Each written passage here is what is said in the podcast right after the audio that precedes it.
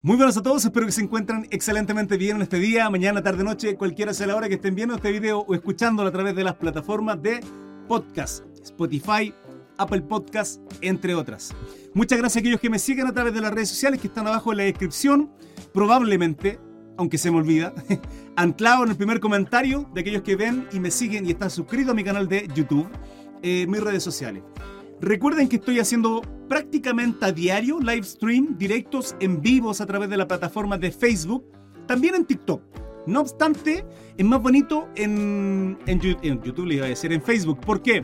Porque todo esto, todo esto que ven acá en pantalla, aquellos que me están viendo en video porque en podcast se escucha solamente, eh, se transforma, ¿sí? Además hay música de fondo más bonito. En TikTok es plano, me veo yo y nada más, ¿ya?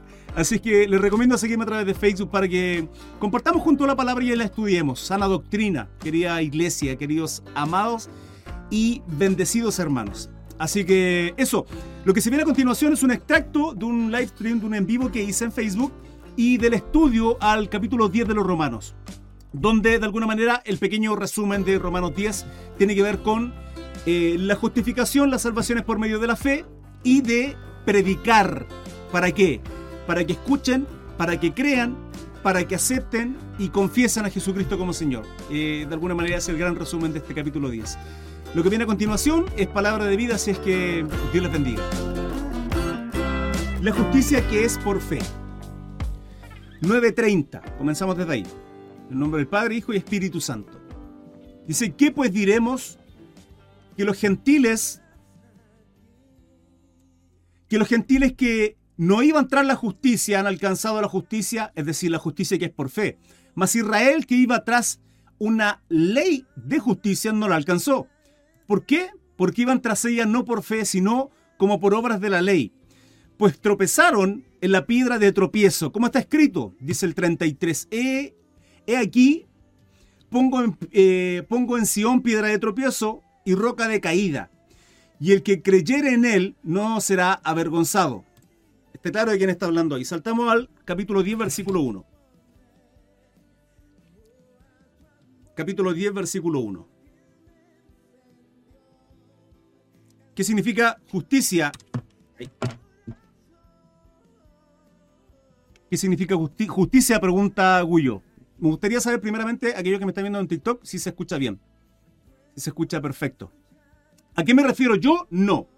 Lo que se está refiriendo particularmente a este capítulo, en este caso el libro romano, porque de alguna manera el contexto general de Romanos tiene que ver con la salvación y la exhortación principalmente en los primeros capítulos al pueblo judío tiene que ver con no serán justificados, y de ahí la justicia, la justicia en Dios, no serán justificados, no serán redimidos, no irán a salvación por medio de las obras que nosotros hagamos. No hay. Por medio de la ley, nomos, eh, en el original, sino por medio de creer en la obra redentora justa de Jesucristo en la cruz. Ese es el contexto y de esta justicia estamos hablando con respecto a Romanos capítulo 9 y 10, en este caso el 10. ¿Sí? Eh, 10.1 dice, hermano, ciertamente el anhelo de mi corazón y mi oración a Dios por Israel es para salvación.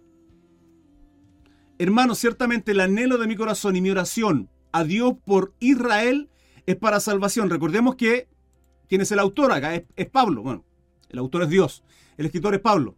Entre comillas, porque no es Pablo escribiendo. De ahí se, de ahí se dice que el, el, el aguijón la carne que tenía Pablo, al menos no lo dice claramente y directamente la palabra, pero indagando, a mi parecer, me hago cargo, no lo tomen como si esto fuese una verdad absoluta, no.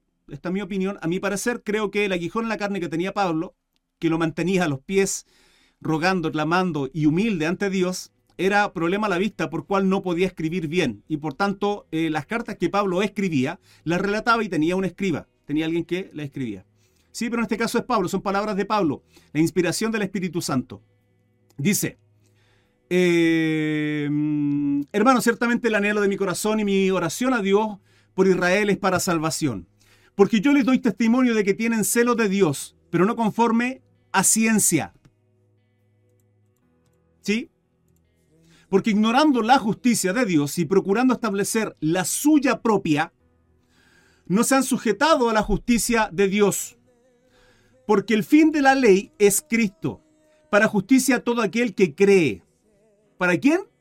Para justicia todo aquel que cree. Porque de la justicia que es por la ley, Moisés escribe así. El hombre que haga estas cosas vivirá por ellas. Reitero, porque de la justicia que es por la ley de Moisés, escribe así. El hombre que haga estas cosas vivirá por ellas. Pero la justicia que es por la fe dice así. No digas en tu corazón, ¿quién subirá al cielo? Esto es para traer abajo a Cristo. ¿O quién descenderá al abismo? Esto es para hacer subir a Cristo de entre los muertos. Mas, ¿qué dice? Acerca de ti está la palabra.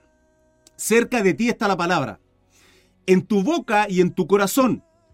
Esta es la palabra de fe que predicamos. Que si confesares con tu boca que Jesús es el Señor y creyeres en tu corazón que Dios le levantó de los muertos, será salvo. Listo. Eso es todo. Queridos hermanos, quiero decirle a aquellos que me están viendo a través de TikTok, yo les recomiendo verme a través de Facebook, que estoy en paralelo, por si acaso, porque acá en TikTok se ve esto, la pantalla, eh, y no van a poder escuchar la música de fondo y ver el overlay bonito que hay en Facebook, por si acaso, los invito. Y por cierto, eh, esto es un estudio bíblico, esto no es un debate, aquellos que quieran debatir pueden pasar. Aquellos que me están viendo a través de TikTok, que veo que un varón quiere debatir, y conversar, hermano, amigo, no sé quién es usted. No es un, o sea, es un estudio bíblico. Si tiene duda, consulta, se la iré eh, respondiendo conforme a que yo vaya desarrollando la idea y estudiemos la palabra, en este caso, Romanos capítulo 10. Eh, entonces, acá hay un problema. Acá hay un problema porque, hermano Cris, es así de simple. Simplemente confieso con mi boca que Jesús es el Señor y creo en mi corazón simplemente que Dios lo levantó de los muertos. La palabra dice eso. Dice que para, para, para ser salvo necesito eso. Sí. Pero, pero esto implica mucho más. Lo tengo en un short, lo mandé, lo envié en un reel eh, hace poco, donde esto es el comienzo de la vida cristiana. Sí, esto es el comienzo de la salvación porque dice, dice la palabra que Jesús es el camino. ¿Sí? Y tenemos que transitar ese camino. Es un camino angosto porque ancho es a la perdición, pero estrecho, angosto, es a la salvación. Y es una perseverancia, eh, hay que perseverar en ese camino. ¿Para qué? Para llegar a la puerta que también es angosta. Por lo cual, que si confieso con mi boca que Jesús es el Señor y creo en mi corazón que Dios lo levantó de los muertos, soy salvo, sí. Pero esto también implica vivir bajo los preceptos que nuestro Salvador Jesucristo establece. ¿Por qué lo digo? Porque en mucha iglesia y muchos cristianos creen que simplemente haber confesado a Jesucristo en alguna ocasión, haber levantado la, la mano y haber dicho, reconozco a Jesucristo como mi Señor, soy salvo, soy cristiano y con eso basta. No, hermanos. Lo vimos en los capítulos anteriores. Tiene que haber un fruto. Tiene que haber un fruto, un fruto de quebrantamiento, de entender de que lo que Jesucristo hizo en la cruz, lo que Jesús hizo en la cruz, el sufrimiento que padeció, fue por causa mía, por causa de todos los pecados, y por causa de que yo no voy a poder cumplir la ley para ser justo delante de Dios y, ser redimido mediante las obras de la ley. No va a poder hacer así. Por tanto, si yo entiendo lo que Jesús hizo, lo que padeció y que por gracia, algo inmerecido, hermanos, que no, hay, no podemos pagar, no hay nada que nosotros hagamos para merecer y para pagar lo que Jesús hizo, simplemente con eso yo tengo que entender que ahora no vivo yo, Cristo vive en mí. Y si Cristo vive en mí, lo que hay en mis ojos, mi andar, lo que hay en mi boca, lo que hay en mi corazón, es Cristo. Somos guiados por el Espíritu Santo. Es Él quien nos guía. Andamos según el Espíritu, no según la carne. Bendiciones, cariño a familia Bello Castillo, que me están viendo de Concepción. Cariño para ustedes, hermanos. Entonces ya no vivo yo, Cristo vive en mí. Por lo tanto, confieso con mi boca que Jesús es el Señor, lo creo en mi corazón, amén. Y de aquí hay una vida completa y absolutamente distinta en mí. Donde si antes pecaba con alevosía, Hoy día soy quebrantado ante la presencia de Dios y transformo mi vida conforme a qué? Conforme a la estatura del varón perfecto. Pero hermano Cris, vamos a fallar, sí. Y, y, me cuesta, y voy, a, y voy a pecar, sí. Y me es difícil, sí, hermano. A todos. No es algo sencillo. La vida del cristiano es una de las decisiones más difíciles que vamos a vivir en la tierra porque estamos en una guerra constante. Y cuando nosotros decidimos aceptar a Jesucristo, le estamos declarando la guerra a Satanás, que es el Dios con minúscula de este mundo. Es el quien gobierna esta tierra. Es Él. Por lo cual, uno tiene que entender la profundidad de lo que está hablando Pablo que si confieso con mi boca que Jesús es el Señor y creo en mi corazón que Dios lo levantó de los muertos, soy salvo. Amén. Es así de simple. Sí, pero de ahí viene una vida restaurada. Continúo. 10.10. Porque con el corazón se cree para justicia, pero con la boca se confiesa para salvación. ¿Esto es tan así de literal? No. ¿Por qué? Y aquí viene, aquí, aquí viene el respaldo de lo que yo le estoy comentando con relación a que nuestra vida tiene que ser transformada y los frutos, nuestras obras, nuestro caminar, de aquí en adelante, cuando acepto, eh, cuando recibo a Jesucristo, cuando creo en Él, cuando, cuando acepto sus preceptos en mi, en, mi, en mi corazón, de andar conforme al Espíritu, de rechazar toda mi vida anterior y soy una nueva criatura, una nueva creación, eso de aquí en adelante, el fruto es, es el resultado de una vida quebrantada. Es el resultado de haberlo aceptado en mi corazón. ¿Por qué? ¿Y qué me respalda?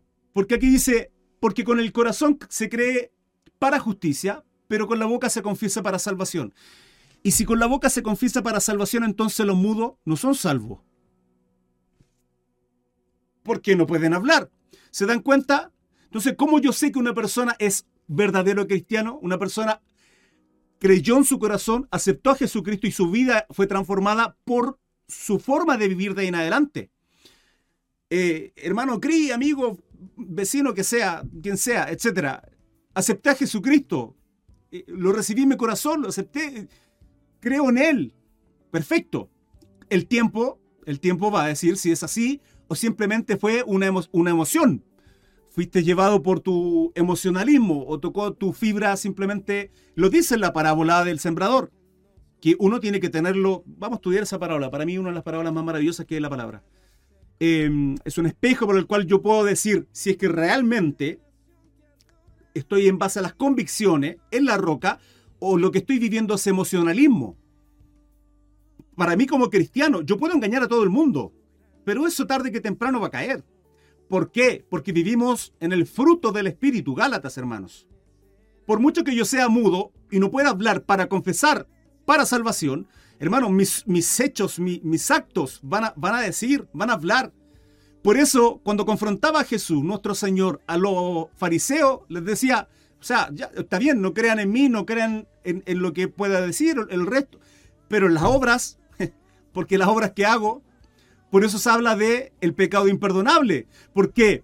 Porque los fariseos no eran capaces de ver lo que Jesucristo, que lo que estaba haciendo nuestro Señor era a causa de qué? De la sobrenaturalidad de Dios. Eran obras sobrenaturales, era el respaldo de Dios obrando a través de su Hijo. Entonces, las obras que tenemos nosotros es el fruto de qué? De, de un quebrantamiento en alguna ocasión. No sé qué le estoy hablando hoy día. Hace una semana, hace dos meses, un año, cinco, diez, quince, veinte es, el fruto, el fruto de un quebranto, el fruto de un aceptar, de haber confesado y de vivir agradecido, hermanos, de vivir agradecido. Continúa versículo 11. Pues la escritura dice, todo aquel en el que en el todo aquel que en él creyere no será avergonzado. Porque no hay diferencia, no hay diferencia, no hay diferencia, que quede claro, lo venimos estudiando capítulo 9 completo, completo, de cómo vimos la soberanía de Dios. Él es soberano. Y ahora confirma nuevamente Pablo en este 10.12 de Romanos, porque no hay diferencia entre judío y griego, pues el mismo que es Señor de todos, es rico para con todos los que le invocan. 13. Porque todo aquel que invocar el nombre del Señor será salvo. Bendito sea el Señor. Gloria a Dios. Denme un minutito. Em, perfecto, 21. ¿Cómo pues invocarán aquel en el cual no han creído? ¿Y cómo creerán en aquel de quien no han oído? ¿Y cómo irán sin saber, sin haber quien les predique? Es tremendo este versículo porque hay quienes no pueden, no logran entender lo que significa la predestinación en la palabra, no pueden, no logran entenderlo. ¿Sí? Porque cuando la palabra de Dios, quiero que me presten atención, cuando la palabra de Dios en hace un cortocircuito en tu cabeza y eres incapaz de pescar este versículo, de pescar este otro versículo, sin que... Y, te empiezan a chocar y tú dices, pero esto no concuerda, esto es de contradicha, dicen algunos. No, no me cuadra, es porque tú no estás entendiendo o el de acá o el de allá. Es por eso que no podemos sacar una doctrina de un versículo aislado o, incluso de una parábola. No se puede, hermano. Todo tiene que, todo tiene una, una sintonía, todo tiene que, que, ir en contexto, no solo del versículo del, del capítulo, del libro, del testamento, del pacto y de la Biblia en general. Tiene que ser así. Por tanto, la predestinación va de la mano entendiendo uno de los atributos de nuestro Dios y uno de los atributos de, nuestro Dios. Incomunicable es su omnisciencia. Dios todo lo sabe y Dios no tiene tiempo, Dios es atemporal, no es como tú y yo que nos basamos en torno a la hora, al minuto, a un calendario, Dios es atemporal. La medida en que Dios nos establece cosas, sí, utiliza el tiempo para, para nosotros entender a Dios para nosotros tener una medida concreta. Pero Dios es atemporal. Por lo cual, esa predestinación es cuando Dios mira desde lejos, ve nuestra línea de tiempo y dice, ok, Cris se va a quebrantar acá, porque antes de esto no me aceptaba, y de aquí en adelante transforma su vida, lo sé yo. ¿Por qué? Porque, hermanos, si Dios es capaz de ver, si mil años para Dios es, un, es como un día, mil años, nuestra vida es un suspiro para Dios. Él es, ¿podemos entender que Dios es todopoderoso? Por lo cual, ¿por qué lo menciono todo esto? ¿Qué tiene que ver con 10.14, Romanos 10.14? ¿Cómo pues invocarán a aquel en el cual no han creído? Porque si Dios nos predestinó, entonces ¿para qué vamos a predicar? Entonces, si para qué vamos a predicar, porque está la gran comisión. Entonces no me cuadran todos esos versículos. Si Dios nos da libre albedrío, o sea, tenemos la decisión de tomar nosotros nuestras propias decisiones, que es un regalo maravilloso de parte de Dios, a nosotros su creación, entonces no es tan así. ¿Por qué? Porque si, si Él nos predestina, o sea que Él decide a quién, pero si la palabra dice que no hace excepción de persona, entonces todos esos versículos que no le cuadra a la gente, tienen que ver porque no conocen a Dios. No le conocen, hermanos. No conocen a profundidad la palabra porque están tan llenos de prejuicio sin entender quién es Dios, cómo es Dios, sus atributos. Entonces entran en una serie de prejuicios y que finalmente buscando o, prejuiciosamente leyendo la Biblia, piensan una cosa, pues somos finitos hermanos, nosotros, nuestra capacidad de entender, por eso debemos ser humildes y pedirle a Dios que nos dé sabiduría, discernimiento, ciencia, que sea el Espíritu Santo quien obre y nos abra nuestra mente, no, nuestros sentidos espirituales para poder captar su palabra y que Él nos la revele. Por eso mi oración en cada, en cada ocasión cuando leo la Biblia o cuando comparto la palabra del Señor, sé tú, no yo. Dame la revelación, la profundidad de tu palabra. Si está en tu corazón, si está en tu voluntad, si es tu propósito. Entonces, ¿cómo pues invocarán a aquel en el cual no han creído y cómo creerán a aquel a quien no han oído y cómo oirán sin haber quién les predica, hermano? Mateo 28 establece la gran comisión y estamos llamados a predicar. Es que hermano Cris, soy nuevo y no sé qué predicar. ¿Dios transformó su vida? Sí. ¿Llena su corazón de alegría, de gozo? De... Sí, comparta eso. Muéstrele a su familia, no solo con sus palabras, sino con su gesto, con su obra, con su diario vivir, con su fe. Predíqueles, hermano. Predíqueles. Y Dios pondrá en su boca las palabras precisas para dar a conocer aquel que nos llamó, en el cual creímos. Si usted tiene un poquito más de tiempo y ya conoce palabra, use la palabra. Lea la Biblia, estudie, medítala y predíquela. Estamos llamados a eso. Pero si, pero ¿cómo invocarán? ¿Cómo la gente va a invocar a aquel, que no han creído? Pero para creer, alguien les tienen que oír. Pero para oír, alguien le tiene que predicar. Entonces, todo, todo va correlacionado. Continúo, 10.15. ¿Y cómo predicarán si no fueran enviados? Como está escrito, cuán hermosos son los pies de los que anuncian la paz, de los que anuncian buenas nuevas, buenas noticias, buenas nuevas, el Evangelio. ¿Qué es el Evangelio? Es Jesucristo. 16. Mas no todos obedecieron al Evangelio, pues Isaías dice, Isaías dice, Señor, ¿quién ha creído a nuestro anuncio? 17. Así que la fe es por el oír.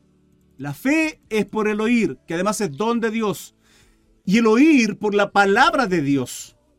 Pero digo, ¿no han oído? Antes bien, por toda la tierra ha salido la voz de ellos y hasta los fines de la tierra sus palabras. También digo, ¿no ha conocido esto Israel? Primeramente Moisés dice, yo os provocaré a celos con un pueblo que no es pueblo. ¿De quién está hablando ahí? Le está hablando a Israel, su pueblo, su nación, sus escogidos, provocándolos a celo por un pueblo que no es pueblo, que los adoptó, que nos adoptó. Está hablando de nosotros los gentiles.